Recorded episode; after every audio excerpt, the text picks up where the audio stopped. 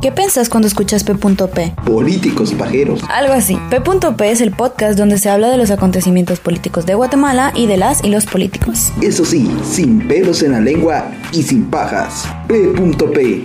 Política en nuestro idioma.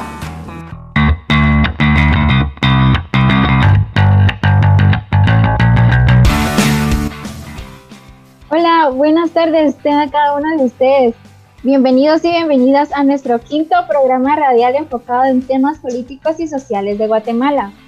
Por si no lograste escuchar las semanas anteriores, te comentamos que P.P te trae un enfoque diferente, un enfoque crítico, fresco, juvenil, con una mezcla de humor, sátira, para dar a conocer la política de mejor manera. Esta es una propuesta por estudiantes sancarlistas. Lo que queremos es que toda la población se quite la idea que hablar de política es malo y que comience a hablar de ella, porque de política sí se habla. Y por supuesto, se les manda eh, una felicitación a todos los albañiles en su día. Buenas tardes, feliz día de la cruz. Mi nombre es Raúl Hernández y junto a Carla Quevedo, Luis Berríos, Lourdes Alcántara y el día de hoy se nos une un nuevo miembro más, Nora Bolívar, estaremos compartiendo este espacio con ustedes todos los lunes de 2 a 3 de la tarde por medio de la 1420 AM y también a través de las redes sociales de Federación Guatemalteca de Escuelas Radiofónicas, FEGER y Guatemala en Democracia. Por supuesto, no olvides encontrarnos como arroba GT en Democracia. ¿Qué tal? Muchachos, ¿cómo están? ¿Cómo les va? Nora, especialmente, ¿cómo estás? ¿Cómo te sientes? En este hola, hola. programa. Hola. Estoy algo nerviosa, pero lista. Buenas tardes, no, tranquila, bienvenida, bienvenida al grupo. Bienvenida a la radio. Muchas gracias. vas a pasar súper, súper bien. Eso espero, gracias. Hablar de política, que es lo que nos gusta, lo que estamos estudiando y pues ahí dicen, ¿verdad? Que qué mejor hacer lo que, lo que a uno le gusta. O sea, creo que hoy se celebra un día, ah, hoy hay una conmemoración aparte de, del Día de los Maestros de Obra. Ahora tienes el dato por ahí. Porfa, Nora, en eso ahorita vienen los helados otra vez. bueno, hoy es 3 de mayo y vamos a celebrar el 30 aniversario de la Declaración de la Libertad de Prensa. Eh, les voy a comentar un poco sobre esto y esta, pues, fue una conferencia a partir de la UNESCO y se declara por, por periodistas africanos independientes después de, del seminario en 1991.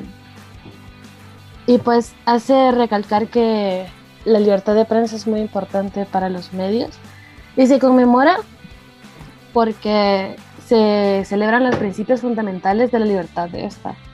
Y brindamos la oportunidad de la libertad de prensa a nivel mundial y defendemos los medios de comunicación ante los ataques de independencia. Así como también rendimos homenaje a los periodistas que lastimosamente han perdido sus vidas en su desempeño. Muchas gracias por el, dato, Nora. Y, de hecho, sí, la, libertad de prensa es uno de los pilares de la, democracia y pues es lo que nosotros estamos tratando de fortalecer en el país, la democracia. Y pues entrémosle al programa. Bueno, solo queremos recordarles que aún seguimos transmitiendo desde nuestros hogares, pero esperamos que ya en una o dos semanas logremos eh, regresar a las cabinas y ya podemos estar nosotros también platicando frente a frente con nuestra audiencia también. Hace tres semanas empezamos a hablar o iniciamos a hablar un poco del organismo ejecutivo. Ya hablamos del presidente, hemos hablado de los ministerios y también mencionamos que dentro del organismo ejecutivo están las secretarías y las gobernaturas. Pues precisamente ese va a ser el tema de hoy, las secretarías y las gobernaturas.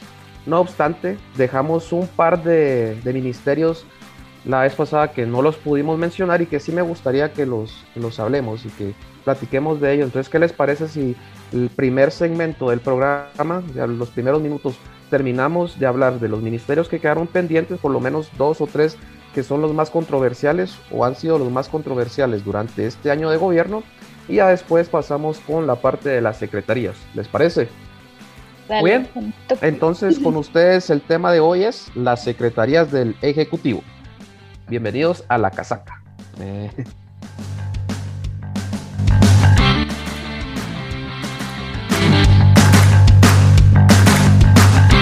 Yo soy Alejandro Yamatel, quiero ser presidente y no quiero ser recordado como un hijo de puta más en la historia de este país. Por eso, en nuestro gobierno entrará en vigencia el 15. Yo me estoy divorciando del presidente, pero me estoy casando con la gente. Por la vida hay que cumplir con la ley. Por la vida hay que aplicar la pena de muerte. Ni corruptos ni ladrones. Ya están hablando casacas otra vez. Llegó el momento de la casaca.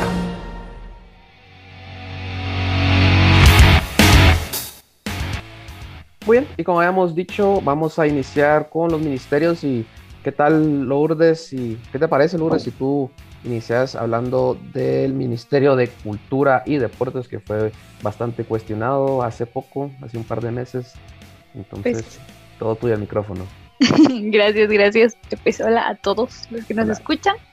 Seguimos transmitiendo desde nuestras casas comiendo helado de ron con pasas.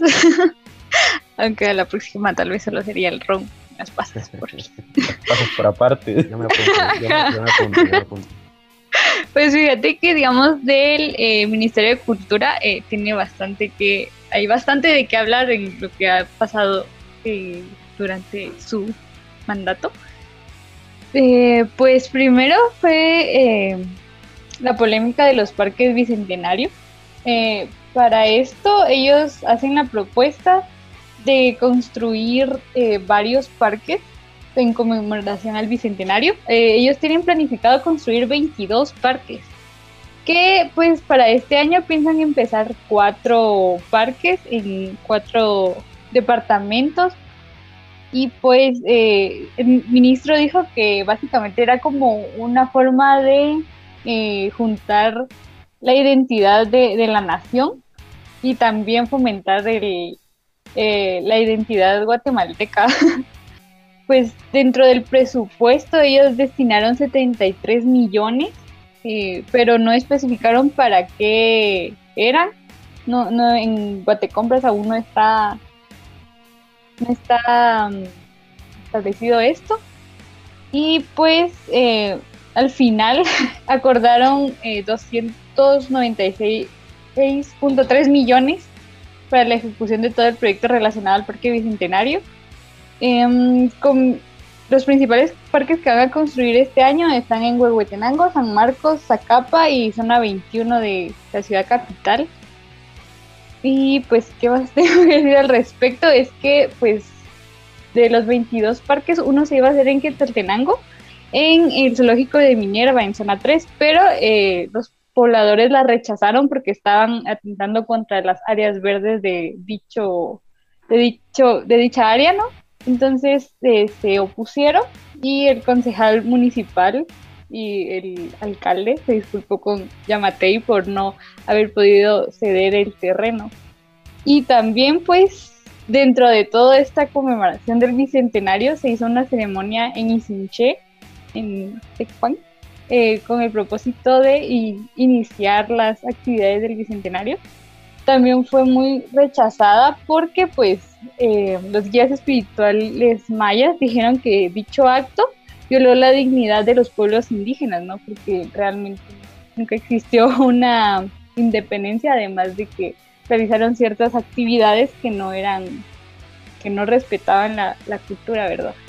Y pues al día siguiente, eso fue el Digamos, la ceremonia fue el 27 de febrero de este año y al día siguiente los guías espirituales realizaron una ceremonia maya en la plaza del Parque Arqueológico de Isinche, en Chimaltenango, para limpiar las malas energías que llevó el gobierno y que llevó Alejandro Yamatei, como recordaremos. El año pasado tuvieron varios conflictos a raíz de, del manejo de la pandemia y de cómo estaban evitando que se llevara bueno, que no eh, hubo una pelea ahí con, Alejandro Yamate, realmente insultó a varios líderes de la comunidad indígena. Entonces hay mucha polémica alrededor de este ministerio por lo mismo. Destinaron un gran presupuesto, no hay transparencia en el proceso y pues eh, de los cuatro parques que se supone que van a construir este año, solo se lleva la planificación de, de tres o de dos, creo. Bueno, son dos, dos parques, el de eh, si no estoy mal, es el de Zona 21 y el de San Marcos. qué rollo todo ese y que hasta tuvo que decir como, presidente, lo siento, no vamos a poder construir el parque acá, pero no es porque nosotros queramos, es porque la gente no quiere. Como... sí, echándole, la culpa a la población, como siempre. Sí, como siempre. somos los culpables, pero pudiendo utilizar ese dinero en algo más, lo utilizan para una conmemoración de 200 años de independencia que por cierto vamos a tener vamos a tener un, un, programa específicamente para la independencia porque nosotros bueno por lo menos yo no sé qué independencia estamos celebrando pero ya ya vamos a hablar de eso. Y dentro de esos gastos innecesarios porque son gastos innecesarios surge una polémica y creo que fue la primera antes de lo del bicentenario y fue una pintura que el Ministerio de Cultura y Deportes quería pagar por un millón mil quetzales a Cristian Igor Escobar Martínez. Un saludo al señor odontólogo. él no tiene ninguna carrera como artista, incluso se trató de buscar si tenía o había realizado alguna, algún tipo de exposición y pues no encontramos nada. Pero sí le querían pagar un millón mil por un cuadro. Y cuando se le... desembolsaron una parte, ¿verdad? sí, le, desembolsaron una parte, pero igual lo tuvo que, regresar, pues una, una hora por encargo y, y, supuestamente el ministerio dijo que era el precio que, se, que está en el mercado, es el precio del mercado cuando se le cuestionó y se le dijo que era un gasto innecesario, pues él dijo que estos, pues este 1.3 millones son parte del presupuesto general que el ministerio tiene destinado para impulsar el bicentenario. Como había mencionado eh, mi compañera Lourdes, pues cuentan con alrededor de 78 millones, tenía yo, eh, sabía yo, para la festividad del bicentenario. Entonces, es algo que también... Es que son, es que sí, los 70 y... ¿Cuántos? 70 y... 78 había visto yo por ahí. Son como las actividades generales, pero digamos, para, es que son 22 parques tienen destinado 296.3 millones para la construcción de esos parques, pero ajá, digamos que los van a construir a lo largo, a lo largo de, del gobierno de Yamatei. pero yo solo llevo en la planificación de tres. Pues, no me extrañaría que uno de esos parques se llamara Alejandro Yamatei. Miguelito. Parque Miguel Martínez. Pero sí, los 78 millones eh, son específicamente para festividad del bicentenario, o sea, todos son 78 millones que se van a desperdiciar pudiendo invertir en de verdad en cultura y deporte para incentivar el deporte en las juventudes o fortalecer la cultura del país, pero no, prefieren hacer gastos innecesarios. Pues uno, eso es así, algo bien breve. Podríamos hablar del Ministerio de Cultura, un periodo, un periodo, hasta en clases. Las clases se tienen trauma, uy. es que estamos en, ya vamos a llegar a finales.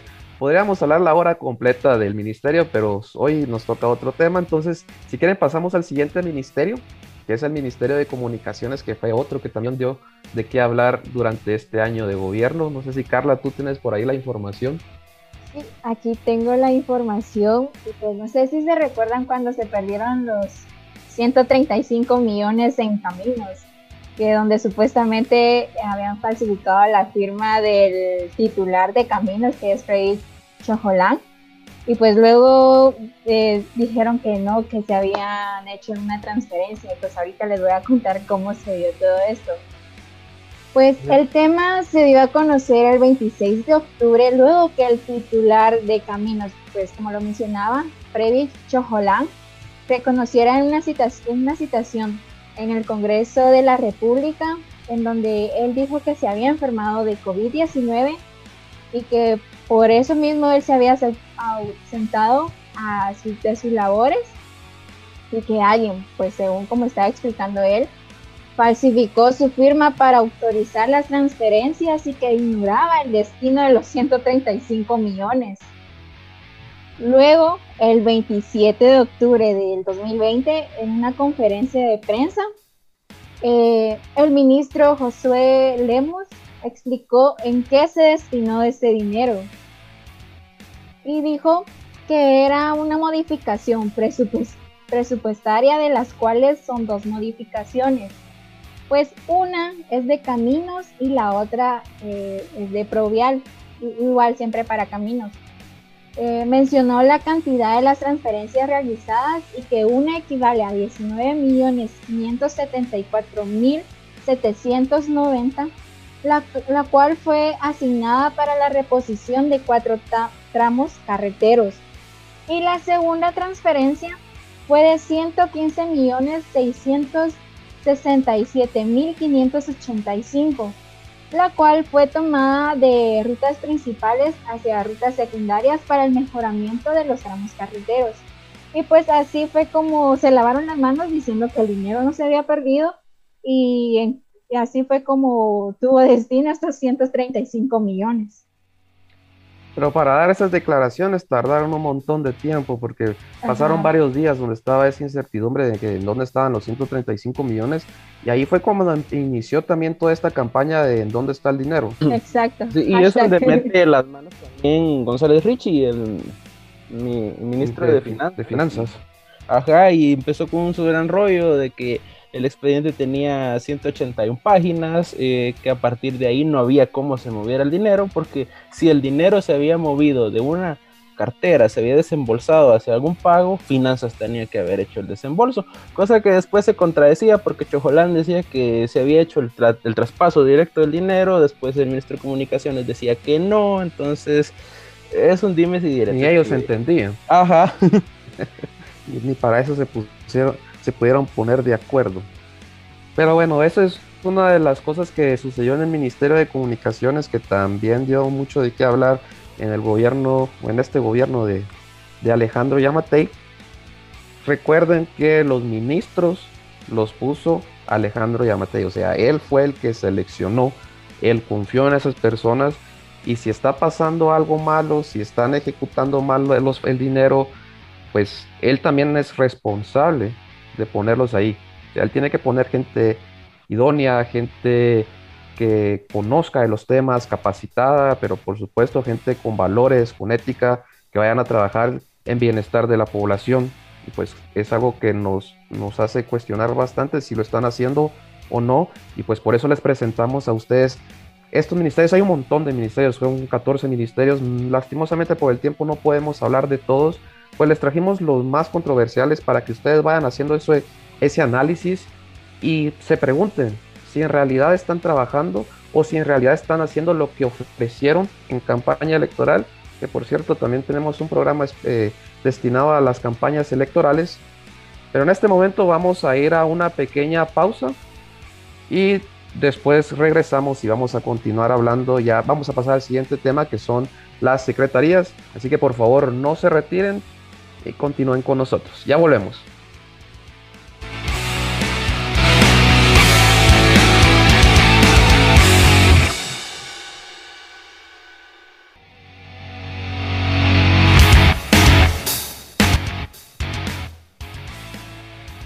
Ya están hablando casacos mucho.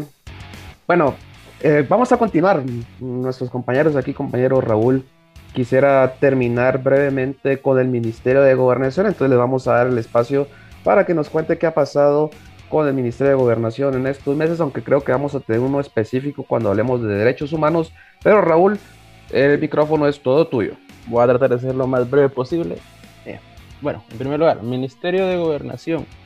Quiero que hagamos un principal énfasis en recordar quién era su anterior ministro, que era Oliverio García, y por qué fue que fue destituido del cargo.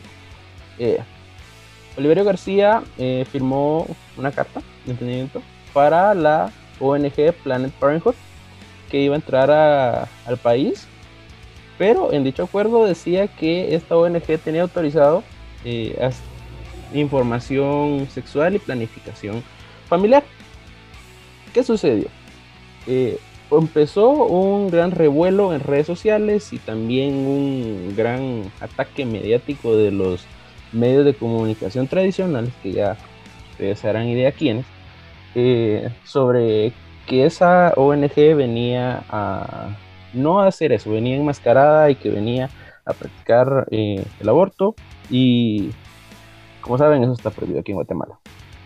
Entonces empezó ese ataque mediático hacia la figura del, ministro principalmente. Y, de hecho Yamatei fue uno de los precursores de como que lo que haga el, el, ministro no me representa a mí, él tomó esa decisión. Y pues en teoría la constitución dice que los ministros tienen parte de decisión del presidente. Eh, lo que sucedió fue que Yamatei el 2 de noviembre rechazó ese decreto ministerial para que autorizara la apertura y enfatizaba que él no avalaba la inscripción ni la creación ni la puesta en marcha de una organización que atentara contra la vida. De ahí salió aquel típico. Bien providas ellos. Yo soy provida. Ajá. Muchos diputados también empezaron con eso, el, el, hashtag se hizo famoso, este, yo soy provida, yo soy provida. Y recordemos también, claro, esto lo trataremos más adelante, pero que muchos diputados que utilizaron ese mote de yo soy provida son muchos que promueven la, la pena de muerte. La pena de muerte y que votaron a favor con, con, la, con el presupuesto de este año en donde se le quitaban 200 millones al combate contra la desnutrición. Así de provida son nuestros diputados. Exacto. Qué dicotómico eso, ¿verdad? Entonces, eh, después de todo ese revuelo en horas de la noche, el ministro tomó la decisión de, dice Yamatei, va de renunciar. Eh, y Yamatei, como muy bondadoso que es, le aceptó la renuncia. Así pasaron varios días hasta que el 19 de noviembre se proclama como nuevo ministro al licenciado Henry Rocael Reyes Mazariegos, que es de quien eh, depende ahora del ministerio y que ha sido muy mm, criticado y ha tenido muchas polémicas. Y Carla, creo que nos podrías hablar acerca de las situaciones que tuvo el, el ministro.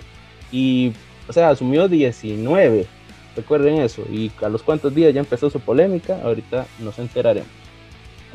sí, les comento, pues como todos sabemos, el 29 de noviembre eh, surgieron unas manifestaciones y lo que la población exigía era sobre lo del presupuesto 2021.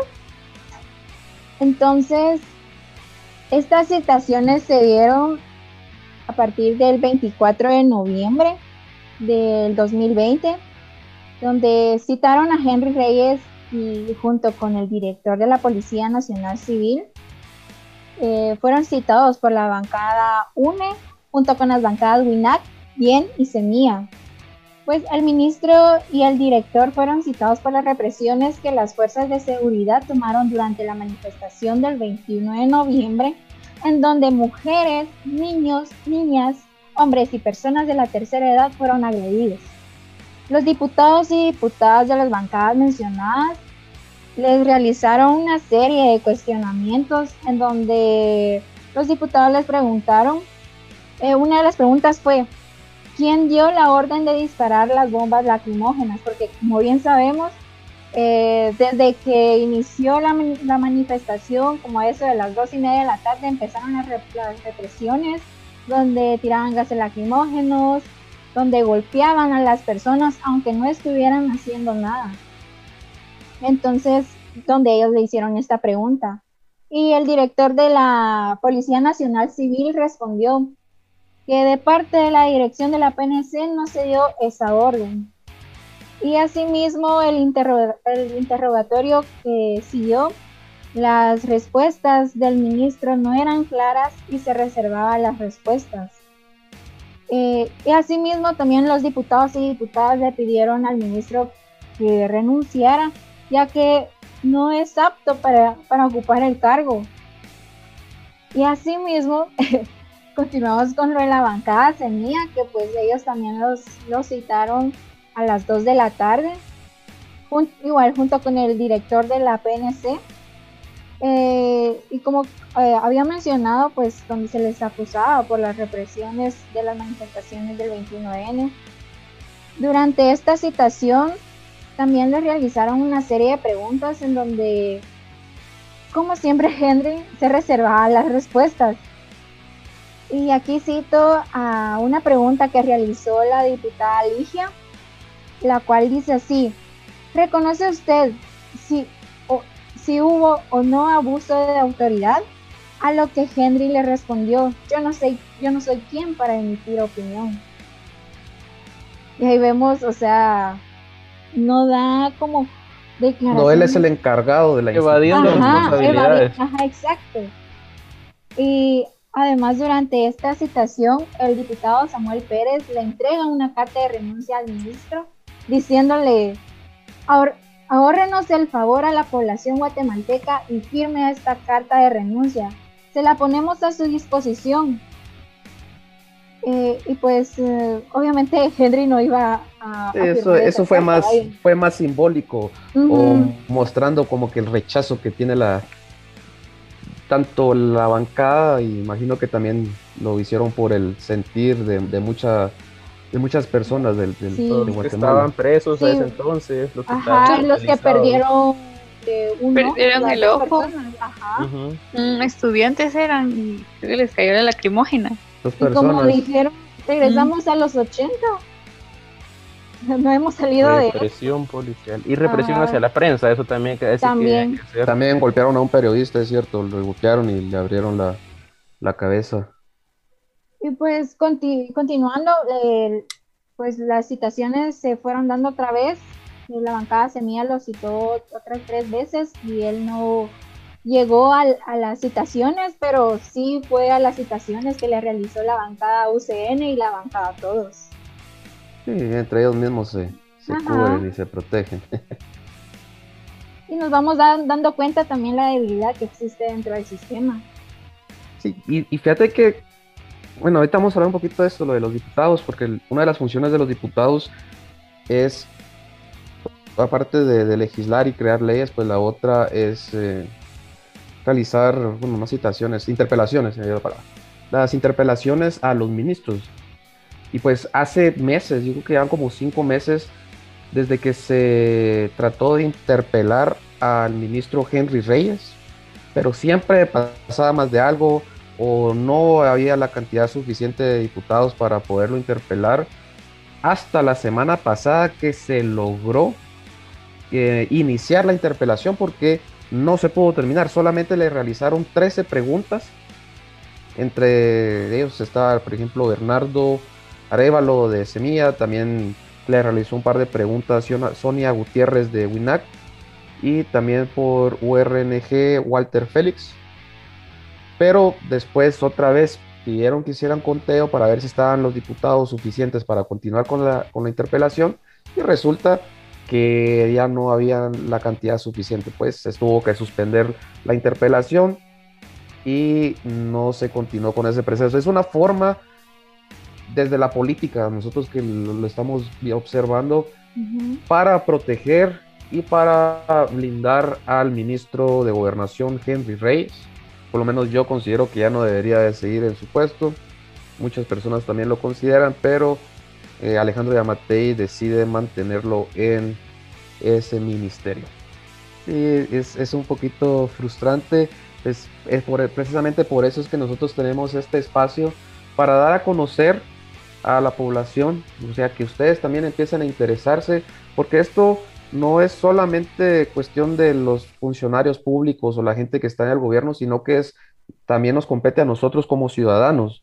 O sea, estamos viviendo en una democracia en donde todos deberíamos de participar, a todos nos debería interesar la política, porque trae consecuencias, trae consecuencias. En este caso fue el abuso de la autoridad, que dos compañeros perdieron su ojo, y pues en los otros ministerios ya vimos el tema de salud. Ahorita está lo de las vacunas, que es un tema que anda en redes sociales. Y pues imagino que tal vez algunos lo escucharon. Fue lo de la compra de la, de la vacuna rusa de Sputnik, que se hizo a través de, de un tercero y que no se, y no se sabe si se va a, traer la vacuna o no, si dinero se perdió. No hay muchos hackers rusos. todo eso tiene una consecuencia. todo eso tiene una consecuencia y, los que pagan esas consecuencias, pues somos nosotros, la, población. Los que tienen que ir a pagar 700, 800 quetzales por una prueba de COVID, somos nosotros. Yo sé, hay centros de salud que la están haciendo gratis, pero al principio no había la, cantidad eh, suficiente para toda la población, entonces uno tenía que pagar. Y pues las vacunas, los que no se están poniendo las vacunas, es la población, en los sectores más vulnerables. Entonces sí, por eso es que hablamos de política, porque todo esto está relacionado con política y todo tiene consecuencia y si no nos ponemos las pilas, pues los que van a pagar los platos vamos a ser nosotros. Como siempre. y creo que ya nos alargamos un poquito. Vamos a ir otra vez a nuestra pausa. Señor eh, Javier, por favor, ahí. encargamos. Ya regresamos, no se retiren, por favor.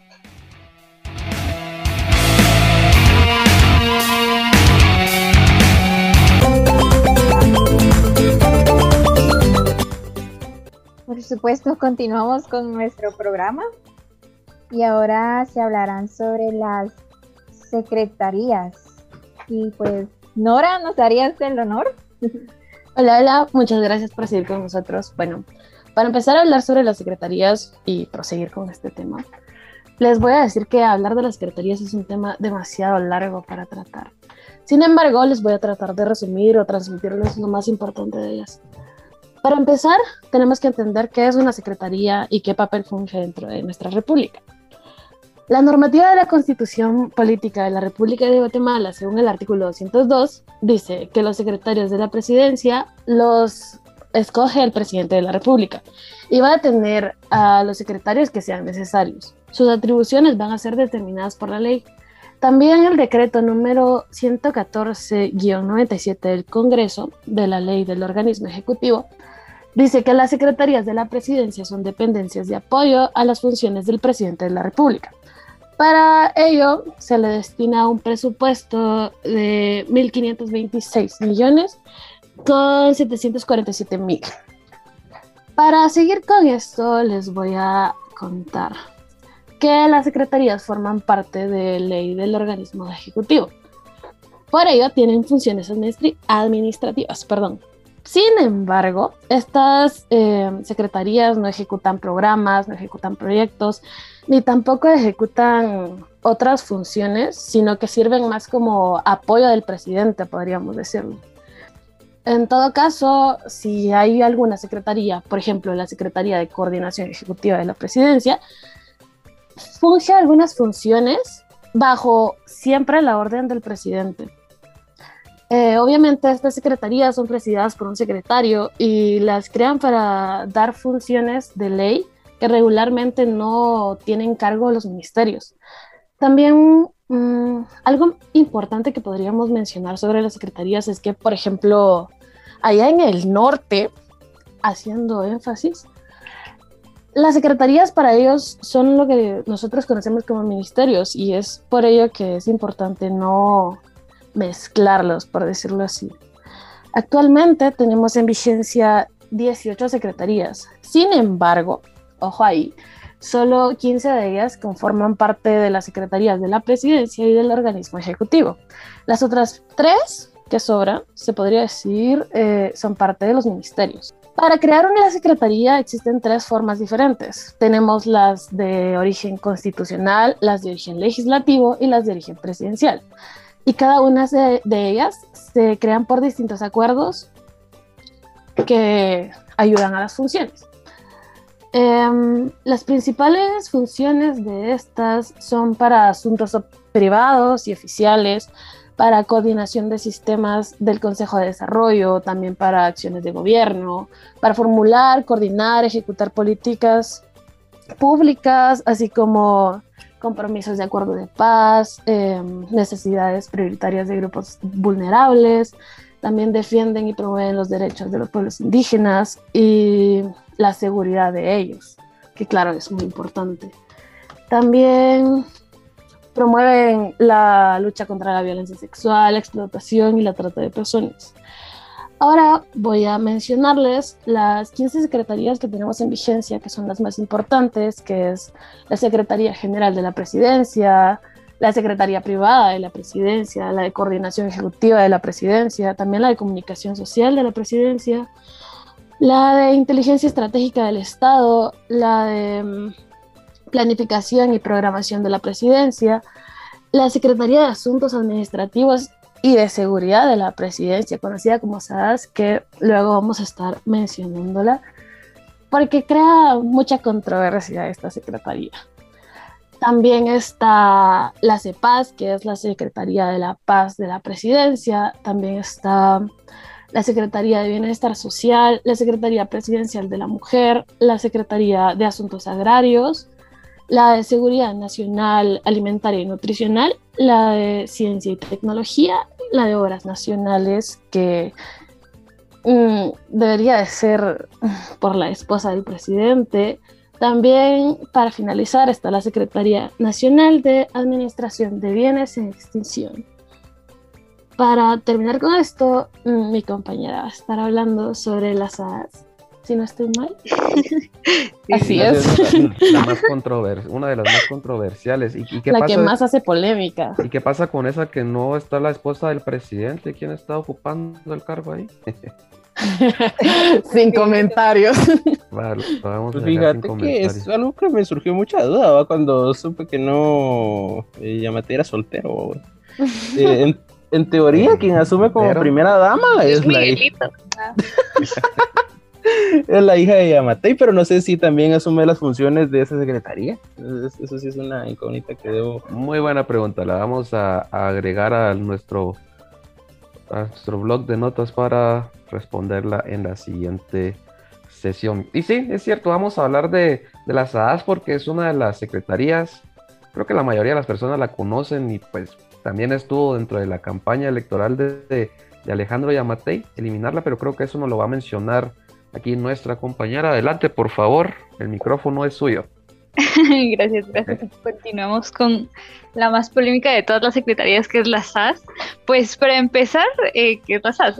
como sabemos, es la Secretaría de Asuntos Administrativos y de Seguridad. Técnicamente le dan la seguridad a, a los guardaespaldas del presidente y del vicepresidente. Y pues a comienzos del año pasado y durante su campaña eh, política, eh, su propaganda, Yamatei dijo que iba a eliminar eh, las SAS porque dijo que era un nido de corrupción. Para reemplazar las SAS, eh, pues él dijo que eh, lo, iba, a hacer porque durante el gobierno de Jimmy Morales él se recetó, esas fueron palabras de Yamatei, 18 elementos de dicha secretaría para su seguridad. Y pues eh, en enero él dijo que iba a iniciar un proceso de liquidación de esta secretaría y que pues para ese entonces tiene 1.250 empleados y pues 700 de ellos son solo de personal administrativo. Y pues en palabras de Yamatei dijo, haremos acopio de la fuerza élite del ejército que pues dijo que está desde hace más de 100 años consignada, consignada para cuidar al presidente. O sea, iba a sustituir las AAS con miembros del, ejército. Y pues lo cuestionable aquí es que él no erradicó las AAS, la dejó y, siguió con los mismos elementos de seguridad. Y pues eh, el año pasado se cuestionó a Giorgio Bruni, que es el director de las AAS, porque hizo, pues se publica una serie de compras sobrevaloradas de 4.5 millones. Pero lo irónico aquí, no sé cómo decirlo, que estas compras solo eran por comida. Por Digamos eso está gordito, por eso está gordito de Camarones otra vez, igual, igual que ¿no? es costumbre de ellos comer fino. Comen fino porque, bueno, compraron salmón premium que cuesta 281 cada uno, libra de camarones jumbo, de 175 la libra, queso azul de 106 la libra, lomo de 80 quetzales la libra y cuando pues en, los mercados, en los supermercados se encuentra a 40 quetzales la libra de, lomo. Entonces eh, si hay compras sobrevaloradas. Y se le hizo esos cuestionamientos a Giorgio Bruni y pues esta secretaría no ha desaparecido. Sí. Imagínese, o sea, es bastante indignante, a mí por lo menos, a mí sí me, me molesta bastante, yo no sé cómo lo ven a ustedes, pero ¿cómo es posible? Y esto el mismo Yamatei lo criticó, y es por eso que fue parte de su campaña electoral, que el presidente no debería de tener estos, ven, estos lujos, porque recordemos que Yamatei es uno de los presidentes mejores pagados, gana alrededor de 150 mil quetzales al mes, y que todavía vengan y le den su comida, lo anden cuidando, bueno, está bien, va, que tal vez necesite un poco de seguridad, pero no sé, o sea, yo creo que son gastos innecesarios que estén comprando salmón o carne de exportación mientras el 61% de la población, y lo hemos mencionado y lo vamos a seguir mencionando, el 61% de la población vive en pobreza multidimensional. Entonces eso es lo que por lo menos a mí me da bastante coraje, que ellos tienen salarios grandes, se están pagando bien por no hacer mayor cosa, porque el presidente no ha hecho mayor cosa, y aparte les están dando su comida y otros lujos, beneficios, creo que no es justo. Pero no sé qué piensan ustedes. Y también me gustaría saber qué pasaría si en realidad se llega a disolver la SAAS. ¿Ustedes cómo lo ven? Estado Mayor Presidencial. Eh. ok, yo les puedo resolver esa pregunta. Pues se le preguntó al doctor Pablo Rangel, que es experto en ciencias sociales y en temas de derechos humanos, y pues él nos explica que para prever posibles escenarios si se disuelve la SAAD, hay que hacer una, una muy breve síntesis de histórica del papel que la seguridad presidencial ha jugado a lo largo de la vida democrática de Guatemala. Anteriormente, la seguridad del presidente y vicepresidente estaba a cargo del Estado Mayor Presidencial, una figura administrativa conformada por elementos del ejército. Y asimismo, el doctor Rangel nos indica que es imposible que un presidente quede sin la seguridad, pues se le tendría que delegar a alguno a un grupo o empresa privada. En este caso, las empresas de varios militares perdón, entrarían a obtener el puesto. Lo que sucedería si desaparece es que otras personas vinculadas al ejército o a la seguridad en el país tomarían el puesto y generarían una fachada de transparencia, aunque siempre es un foco de favoritismo y corrupción. Y pues otros expertos mencionan que si la SAAS desaparece, pues sería la Guardia Presidencial la encargada de la seguridad del presidente.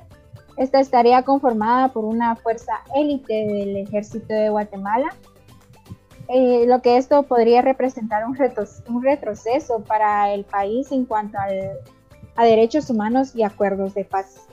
Y así. Exacto, Estado Mayor Presidencial. Sí, precisamente la SAAS surge por, ese, por los acuerdos de, paz y para evitar de que el ejército estuviera manejando la agenda del presidente y estuviera a cargo de su seguridad, pues sabemos que venimos de, de, un, de una guerra civil, el conflicto armado interno, pues eso era lo que, lo que se pretendía, pero al final pues, se volvió un nido de, de corrupción con compras sobrevaloradas y creo que tal vez, yo no sé si ustedes qué piensan, si sí conviene eliminar las SAAS o si solamente se debería de, reformar y hacer una limpieza. ¿Cómo, ¿Cómo lo ven ustedes? ¿Creen que sí tenemos que eliminarlo o no hay que eliminarla? Yo diría que hay que crear una nueva normativa porque por eso estoy diciendo estado, estado mayor presidencial acá rato, porque si eliminar las AAS, el único objeto viable es el Estado Mayor Presidencial, que regresen los, los militares a darle la seguridad al presidente. Entonces, considero que es mejor regularla, atarla más de las libertades que tiene. Quitarle ciertos privilegios, tal vez, o, o, no darles tanto presupuesto, que los presidentes, el presidente y los funcionarios pues, paguen por su comida, diría yo, si están ganando un salario, como toda la población guatemalteca y que con ese salario compra su comida, porque ellos no? De eso es lo que yo digo, no sé, ¿qué piensan ustedes? Van a salir a alegar así como Arzúa. pienso que debería también eh, reducirse el personal porque es mucho, eh, reducir tal vez el presupuesto y lo mismo también que gastan, o sea, se les da demasiados lujos que realmente no necesitan y que no todos tienen, ¿verdad? Incluso es pues es feo saber que ellos gastan millones en comida, comida cara, mientras que el 49.8 de los niños en nuestro país sufre de desnutrición. Entonces creo que ahí te das cuenta mucho de los contrastes que hay y la injusticia que hay en el país, ¿no? Y la corrupción. Estamos mal, que estamos mal. Ajá, exacto. O sea, si estamos fatal en esas cosas, entonces tal vez reformarlo y reducirlo. Sí, yo no sé por qué no hacemos nada. Eh, difícil, pero por eso estamos. Por eso estamos aquí, por eso estamos aquí, para que poco a poco empecemos a hablar de política, empecemos a, a, debatir de estos temas, a platicarlos, y ya, como les hemos dicho anteriormente, ya quitémonos esa idea de que hablar de política es malo, porque, porque sí hay que hablar de política. Hoy vamos también a hablar de las gobernaturas, pero lastimosamente ya se nos, nos acabó el tiempo. Pues lo vamos a dejar para la próxima. No, hacen, no hacen nada, decís vos. No. Resumen rápido, no hacen nada. Solo están para cobrar un sueldo. Bueno. Pues bueno, entonces vamos despidiendo el Vamos programa. terminando. Y para la otra semana, bueno, lo- vamos a preparar un tema de los diputados, así que vamos a hablar de, ya terminamos con el organismo ejecutivo, Ejecutivo. fue algo bien breve. En un futuro, pues vamos a ir hablando de los temas de una manera más específica y, a- y enfocarnos desde la política como tal. Y, y- pero eso va a ser en adelante. Entonces, por favor, sintonícenos, Carla, nos despedimos. Sí, bueno, que rápido se pasa el tiempo, entonces ha llegado el momento de decir hasta la próxima. Muchas gracias por habernos escuchado durante esta hora. No olviden de darle like a nuestras redes sociales, aparecemos como arroba GT en democracia y por supuesto seguir las páginas de la Federación Guatemalteca de Escuelas Radiofónicas FGR y seguir sintonizando la 1420 AM. Ah, y no olviden que de política sí se habla. Nos vemos hasta la próxima. Sí se habla. Hasta la próxima. Adiós. Adiós.